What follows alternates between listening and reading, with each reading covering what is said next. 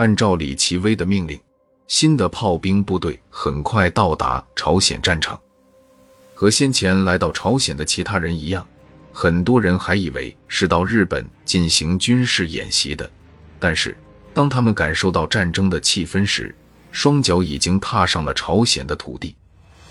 与此同时，同样踏上一国陌生土地的，还有一部分志愿军的第二批入朝部队。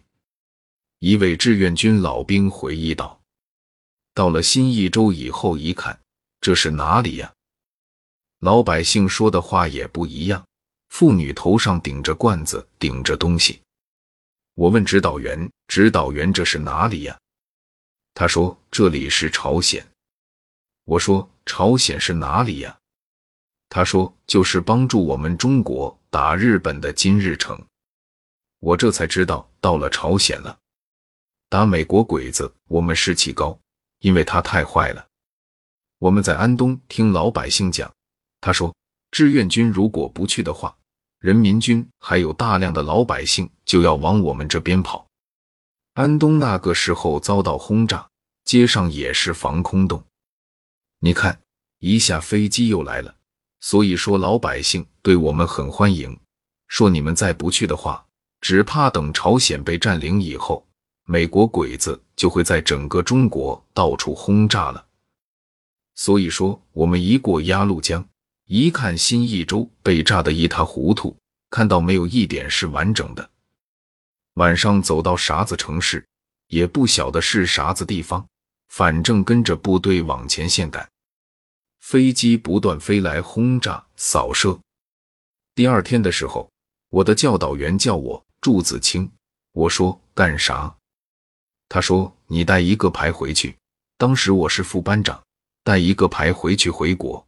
我说：“来了还没有看到美国人、外国人长啥样，还没打一枪，叫我回去，我不回去。”他说：“你不回去也得服从命令。”我想回去，我还回不去呢。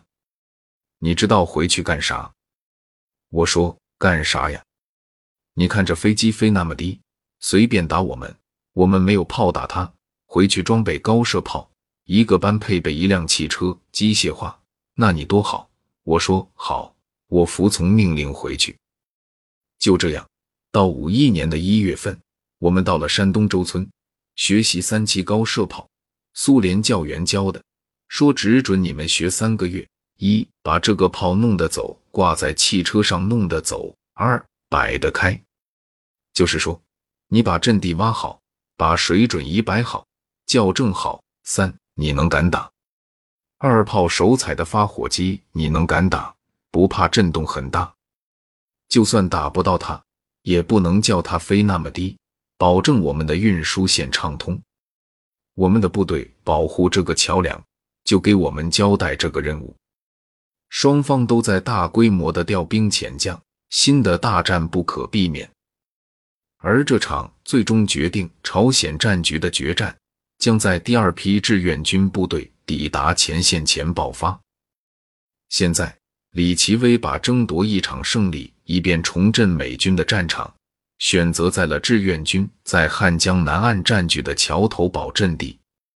胜利一次太重要了，联合国军刺入中朝联军血肉中的牙齿开始越咬越紧。此时，志愿军处于极度恶劣的条件下。经过前三次战役，已经人困马乏，物资也快消耗殆尽了，人数也没有得到补充。如果是和美军硬拼，或者是死守阵地，那么也早晚会被美军突破志愿军的防线。从某种程度上来讲，彭德怀策划的第四次战役进攻计划，只能算是权宜之计。进攻只是手段。能够迫使联合国军停下来，这才是主要目的。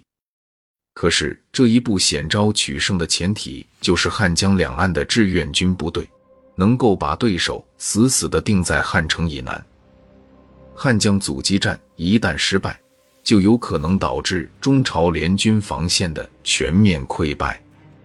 毫不夸张地说，朝鲜战局未来走向全系于这场惨烈的汉江阻击战。